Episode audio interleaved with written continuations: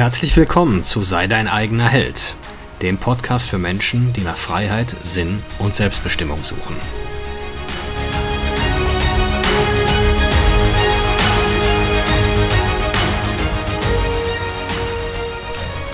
Mein Name ist Marcel Manten, ich bin Familienvater und Unternehmer und in diesem Podcast möchte ich die Erkenntnisse und Lektionen mit euch teilen, die mich das Leben auf meinem Weg bisher gelehrt hat.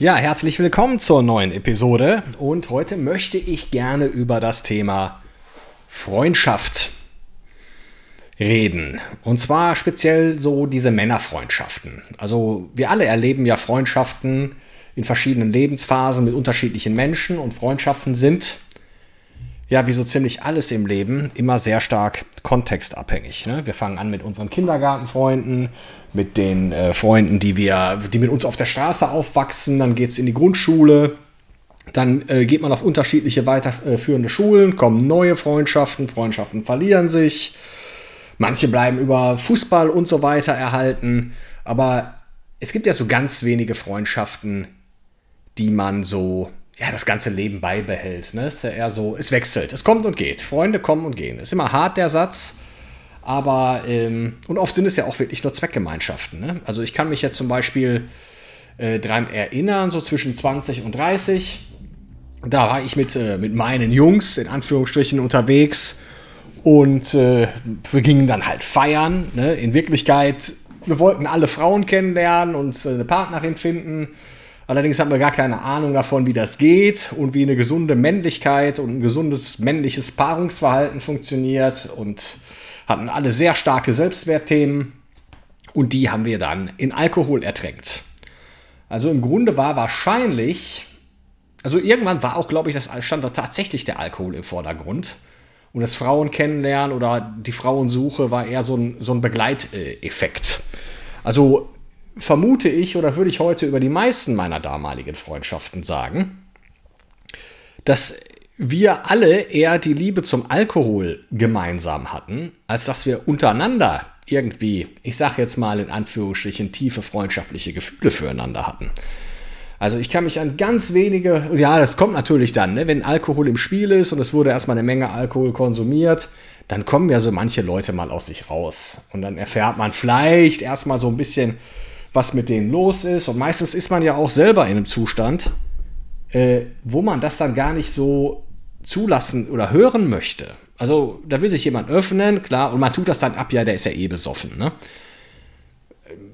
Also es ist schon, ist ja auch richtig so, weil man so Gespräche, ja, sowas gehört halt irgendwo nicht an die Theke oder sag mal so, bringt eh nichts. Ist für niemanden wirklich ergiebig. Und ja, ich habe über das Thema sehr, sehr viel nachgedacht. Also auch schon, das hat mich auch zur damaligen Zeit so beschäftigt. Wer sind denn jetzt so meine damaligen, meine wirklichen Freunde und so? Ach ja, und es, wie gesagt, es war halt alles immer so in diesem Alkohol-Party-Kontext. Und man hat sich dann halt so Heldengeschichten erzählt, wie man dann einer anderen Gruppe Männer, weißt du, das Taxi weggeschnappt hat und all solche Unsinnigkeiten, über die man sich da definiert hat. Aber am Ende des Tages hat es uns ja doch, oder wenn dann tatsächlich mal einer eine Frau kennengelernt hatte, das war ja nicht so, dass wir uns alle für den gefreut haben, ne? sondern das war dann so, ja, der, der könnte jetzt ja unsere Saufklicke verlassen und nicht mehr zu uns gehören. Und der könnte uns ja zeigen, dass ein anderes Leben auch möglich ist. Und deswegen behaupte ich mal, war man vielleicht eher damit beschäftigt oder die latente Hoffnung und die missgünstige Hoffnung, ich glaube, da spielt sich auch viel zwischenmenschliche Niedertracht ab, dass man gerne alle so auf dem Level behalten möchte, wie man selbst ist. Und viele Freundschaften funktionieren auch nur dann, wenn alle auf dem gleichen Level sind. Wenn jemand beruflich durchstartet, dann gilt er als abgehoben wenn jemand äh, oder, oder weiß nicht mehr, wo er herkommt und hat seine Freunde verraten, seine Herkunft verraten. Da gibt es ja immer diese, diese Kraftausdrücke. Äh, wenn jemand äh, eine Frau kennenlernt, dann ist er auf einmal nicht mehr, ne, dann gehört er auch nicht mehr wirklich dazu oder ähm, hat seine Freunde vergessen. Diese ganzen Geschichten. Also das funktioniert ja immer so, solange jeder auf dem Level ist und auch umgedreht. Diese ganzen Paarfreundschaften, da zerbrechen ja auch etliche von, wenn sich ein Paar scheiden lässt. Dann weiß man auch jetzt nicht mehr, wie gehören die noch dazu Und äh, mit wem machen wir jetzt hier die Freundschaft weiter? Mit dem Mann oder der Frau? Meine Frau kann mit der Frau besser, der Mann mit dem Mann. Und ja, jetzt muss man sich ja loyal verhalten. Und in Wirklichkeit, am Ende des Tages äh, werden dann beide irgendwie fallen gelassen oder isoliert. Ne? Also von daher finde ich, Freundschaft ist das ja ein sehr, sehr ja, spezielles Konstrukt. Und ich habe es ja so in einer der letzten Episoden geschildert so dieses, äh, diese Jäger, dieser Männerverband, dieser Jäger- und Sammler-Jagdverband, der zusammen auf die Jagd geht, um das Überleben des Stammes zu sichern. Ähm, das ist ja so eine wirkliche Meritokratie. Ne? Da, da profitiert ja wirklich das Kollektiv davon, wenn das Individuum besser wird.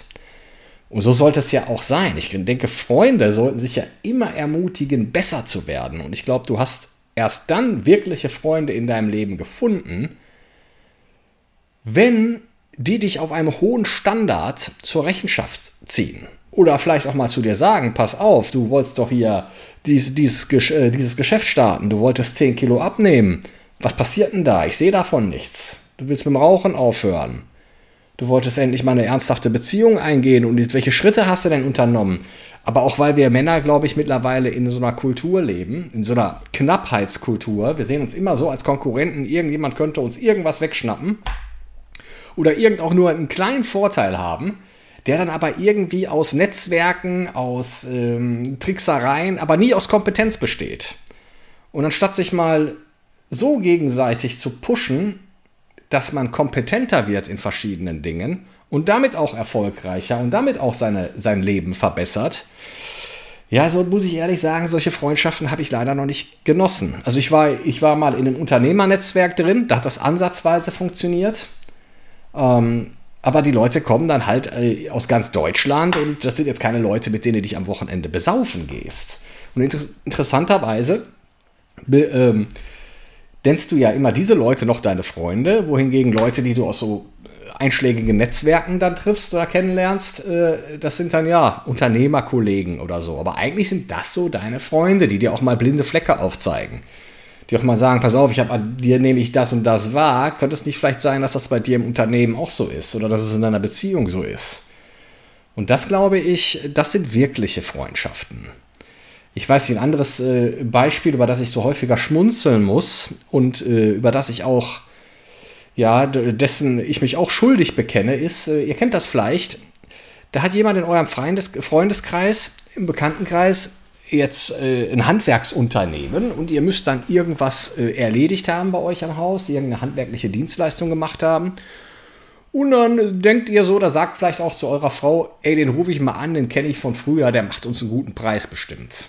Also die Hoffnung ist, der macht uns einen guten Preis. Wohingegen ich jetzt sagen würde, wenn es wirklich ein guter Freund ist und ich den wirklich gut leiden kann, dann müsste ich dem eigentlich 5 Euro mehr die Stunde zahlen oder 10, weil ich es dem ja gönne. Bevor ich es jetzt irgendjemand anderen äh, äh, gebe, äh, den ich nicht mal kenne, also das ist doch völlig, völlig irrsinnig. Ne? Stellt euch mal vor, ihr würdet, wärt bereit, einem fremden Handwerker den normalen Preis zu zahlen und erwartet von jemandem, den er kennt, dass er es billiger macht.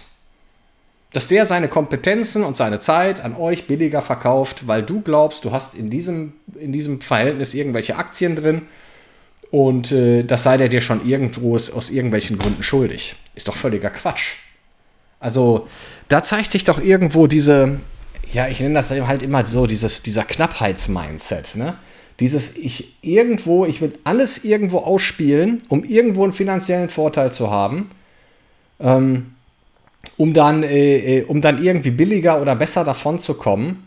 Ähm, aber ich will mich selber nicht auf ein höheres Level bringen. Also jeder, jeder Fortschritt, jeder Vorteil, den ich so habe, der kommt eigentlich nur dadurch durch zustande, dass ich mir irgendwas ertrickse, irgendwie erschwurble, irgendwie durch irgendwelche komischen alten Seilschaften, genau, ne? Ich weiß nicht, ob das schöne Buch von Ayn, Rand, äh, äh, Atlas wirft die Welt ab, aber das kennt, äh, da wird so ein Gesellschaftsbild gezeichnet, wo einfach nur noch jeder damit äh, weiterkommt, dass er irgendwelche guten Kontakte zu irgendwelchen Leuten unterhält und keiner mehr tatsächlich irgendwas leisten muss oder an den Tisch bringt. So, und würde ich jetzt nochmal, oder vielleicht äh, so dieses Thema Freundschaft, klar, man ist irgendwo auch loyal, ich sag mal, auch wir, auch wir Trinkfreunde, wir waren auch irgendwie loyal zueinander in einer gewissen Art und Weise. Aber irgendwie waren wir auch alle auf dem gleich niedrigen Level. Und keiner hat irgendwie gesagt, pass auf, bei dir geht ja vielleicht ein bisschen mehr und das könntest du ja mal. Solche Gespräche wurden auch geführt, aber die hatten, das ging auch alles immer nur unter sehr, sehr viel Alkohol. Ne? Also was würde ich jetzt raten? Ein Mann, mir selber vor 20 oder 25 Jahren, da würde ich sagen, such dir Leute, die auf einem wesentlich höheren Level operieren wie du. Und wenn es sein muss, bezahl Geld, um Zugang zu diesen Leuten zu kriegen. Um irgendwie in den Austausch mit solchen Leuten zu kommen, die A sehr diszipliniert sind, die B darauf bedacht sind, sich immer weiterzuentwickeln. Ähm, und, äh, und C auch eine hohe soziale Kompetenz haben und äh, irgendwie das auch begriffen haben, auch diesen entsprechenden Mindset haben, dass wenn wir alle wachsen und uns alle weiterentwickeln, dass dann die Welt zwangsläufig zu einem besseren Ort wird. Und äh, im Grunde ist es mir nie gelungen. Also das liegt jetzt auch Sicherheit daran, dass das, ja, ich halt. Ich glaube, es gab verschiedene Möglichkeiten, da den Absprung zu schaffen. Ich habe sie damals allerdings nicht, erkannt, äh, allerdings nicht erkannt. Und das lag sicherlich auch an dieser energetischen Frequenz, auf der ich da damals unterwegs war wo es eben sehr, sehr wenig Disziplin in meinem Leben gab. Es gab immer sehr, sehr viel Wissen, es gab viele Bücher, aber es gab wenig Disziplin und es gab irgendwo wenig Konsistenz. Und erst seitdem ich diese Dinge im Griff habe, äh, ist mein Leben dramatisch besser geworden und hat sich wirklich zum weitaus Besseren entwickelt, wie ich es teilweise nie für möglich gehalten hätte. Ja, und das Beste kommt noch, davon bin ich ja immer überzeugt, ist ja, mein, ist ja eines meiner Slogan. Ne? Also, äh, ja, da würde ich definitiv sagen, sucht euch Zugang oder zu mir selber würde ich sagen, sucht ja wirklich Zugang zu solchen Leuten ähm, und hör auf niemand anderen. Hör auf niemanden, der gute Ratschläge hat, der nicht genau das hast, was du haben willst oder in der Liga spielt, in der du spielen willst. Ich sag mal, natürlich gab es jetzt hier auch irgendwo, auch, auch in diesen Trinkgesellschaften, Leute, die schon erfolgreicher waren als wir damals. Gut, die waren dann auch ein paar Jahre älter oder hatten schon irgendwas übernommen, aber jetzt auch nicht exorbitant. Ne? Das war, ist nett, aber trotzdem noch mit den gleichen Leuten rumgehangen. Das war jetzt irgendwo nichts, dass sie, du dich großartig, wo du hingucken musstest, wenn die den Raum betreten hatten, weil die eben so eine, so eine Aura oder so eine Ausstrahlung hatten. Sowas hatten die alle nicht. Aber so Leute habe ich dann halt später auch mal kennengelernt. Und ähm, ja, also solche, solche, so, zu solchen Menschen würde ich mir unbedingt Zugang suchen und wirklich das tun, was die sagen. Ich hatte mir damals auch schon, bin ich schon angefangen, solche Bücher zu lesen. Ich kann mich noch erinnern, da hatte ich von Bodo Schäfer die Gesetze der Gewinner, hatte ich als CD im Auto. Und äh, da sind wir zu einem Fußballspiel gefahren. Da war ich so Anfang, Mitte 20 und äh, einer meiner Mannschaftskollegen findet das und er macht sich da in einer Art und Weise drüber lustig ekelig. Also das war für den, wie man auch nur sowas hören könnte, wie man so ein Spinner sein könnte. Und dann hat er das natürlich auch noch vor der ganzen Mannschaft dann ausgebreitet. Ja, der Marcel, der, der will jetzt Millionär werden und so. Also ich muss nachher sagen, alles, was da drin stand, stimmt. Ich meine, das liest du in zig anderen Büchern. Es stimmt alles, was in diesen Büchern steht. Hundertprozentig. Nur, was mir immer dann passiert ist oder was ich zugelassen habe, ist, dass so gerade meine Familie mich da immer wieder äh, aufgeweicht hat und gesagt hat, naja, das muss alles nicht so ernst nehmen. Und ich das natürlich auch selber wollte. Es war der einfachere Weg, dem wieder nachzugeben. Ne? Und das waren sicherlich einige Dinge, die ich schwerst bereue. Dieses Buch, was ich da mit 18 gelesen hatte, ebenfalls von Bodo Schäfer, Der Weg in die finanzielle Freiheit. Ich würde heute sagen, wenn ich denn nochmal dahin reisen könnte, tu das. Und jeder, der dir was anderes sagt, hat keine Ahnung. Und äh, ja, verbring deine Zeit nur mit Leuten, die erfolgreicher sind, äh, äh, steht da drin. Also, und ich, was habe ich gemacht? Ich war, ich war jedes Wochenende unterwegs, habe mir, äh, hab mir da die Kante gegeben. Mit anderen dysfunktionalen, desolaten Männern. Ne? ist ja klar, dass da nichts bei rumkommen konnte. Auch wenn es unter der Woche dann wieder für mich ganz normal und gut lief. Aber wenn du zwei Siebtel deines Lebens abfuckst, also zwei von sieben Wochentagen, dann bist du schon ganz schön, äh, gelangst du ganz schön ins Hintertreffen dadurch. Also das würde ich mir definitiv nochmal noch mal sagen. So, und Freundschaften, ja, sind jetzt nicht alle Leute schlecht, die in eurem Leben sind. Und sind mit Sicherheit nicht alle Leute schlecht, die jetzt sich nicht äh, dazu aufmachen, ähm, ja, nicht permanent auf Expansionsmodus sind und nicht permanent im Wachstumsmodus. Aber nichtsdestotrotz haben die einen Einfluss auf euch. Das ist so dieser Temperaturaustausch. Ne? Wenn du jetzt äh, einen halben Liter Wasser mit 80 Grad hast und du schüttest da einen halben Liter mit 40 Grad drauf, dann ist dann die Temperatur des, des ganzen Liters 60 Grad. Also der mit 40 Liter hat ein bisschen was gewonnen und der mit 80, der mit 80 Grad hat extrem was verloren. Und ähm, so, so muss er es halt vorstellen mit anderen Menschen.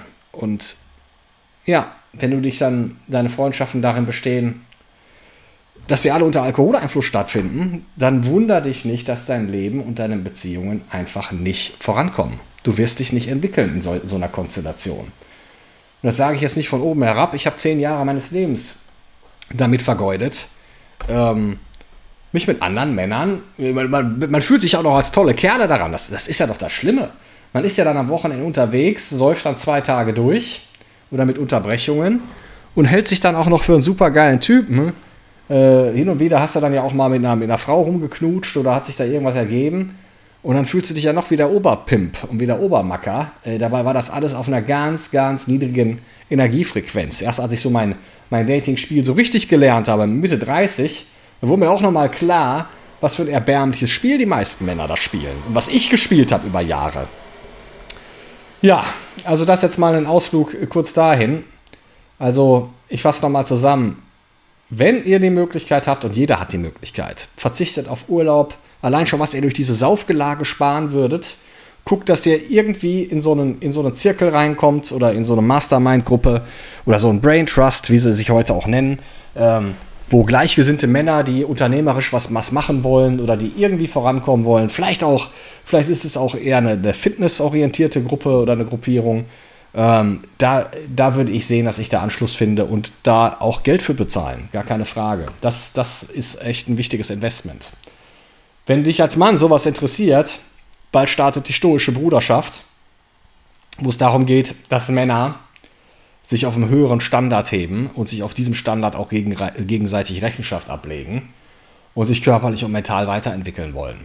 Also auf marcelmanten.de findest du da bald Infos zu. Auf Instagram teile ich da schon ein bisschen mehr zu. Die neue Website dauert noch drei bis vier Wochen. Sonst schreib mich da gerne an und äh, dann können wir darüber sprechen, wie das, wie das funktionieren kann und was wir für dich da für Lösungen haben und wo deine Themen sind. Und jetzt sage ich ganz herzlichen Dank fürs Zuhören und Zuschauen und äh, bis zum nächsten Mal. Und äh, ich würde mich über ein Like, über ein Abo und über eine Weiterempfehlung sehr, sehr freuen. Dankeschön, auf Wiederhören.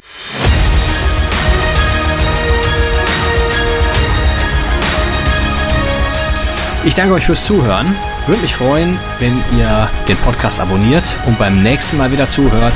Empfehlt ihn auch gerne weiter. Bis dahin, ich freue mich.